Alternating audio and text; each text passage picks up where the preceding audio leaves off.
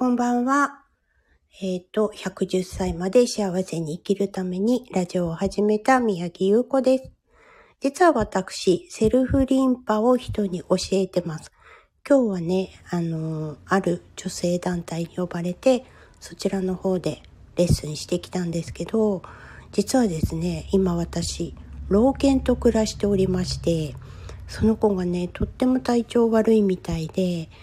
2時間おきぐらいにずーっと泣いてるの。何しても泣いてるの。もう新生児と一緒ですよね。で、おむつもしてるし、ご飯もね、最近は食べさせてあげないとどこにご飯があるかわからないみたいなんですね。でもまだね、食欲はあるから大丈夫だとは思うんですけど、ずーっとずーっと本当にずーっと泣いてるんです。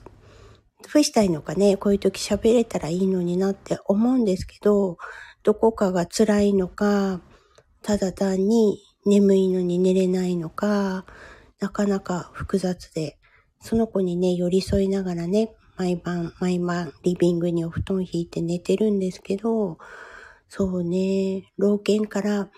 もう感じ取れるものっていうのいろいろあります。もう今16歳なんですけど、16歳に、なるまで頑張って長生きしてくれて、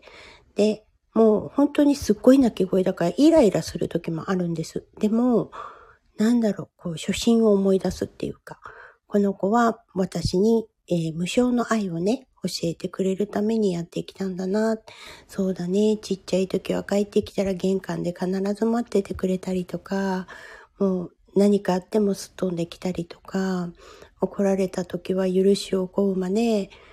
結局人の周りをまとわりついたりとか、ごめんねって言わんばかりのお顔をしたりとか、本当にね、可愛かった思い出がいっぱい蘇ってきながら、今ね、年取っちゃって、多分ね、私のことも分かってないと思います。呼んでも来ないし、もう好きに生きてるって感じ。で、病気がね、あるって言われたんですけど、あえて調べなかったんです。で、どこが悪いのかもわからないんですね。ただ、アレルギーがあるのは分かっているので、そのアレルギーが出ないようにね、食事に気をつけたりとか、アレルギーの薬を飲ましたりとか、咳するから咳止め飲ましたりとか、いろいろやってますけど、なんだろう、何がどう効いてるのかもわからないです。で、どうしたいのかもわかんないです。でもね、老犬ってね、本当に可愛くて、なんだろう、もう相手が私をわけわかんなくなったとしても、すごい可愛いんですよね。この老犬飼ったお友達が何人もいるんですけどね、みんな言うの、老犬可愛いよねって。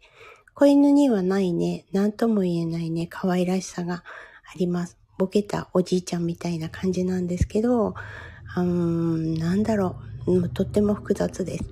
でね、私の中の長い人生の16年一緒にいて、まだね、あともうちょっと頑張れるんじゃないって自分は思ってるんですけど、まあこればっかりはね、彼の寿命に任せようと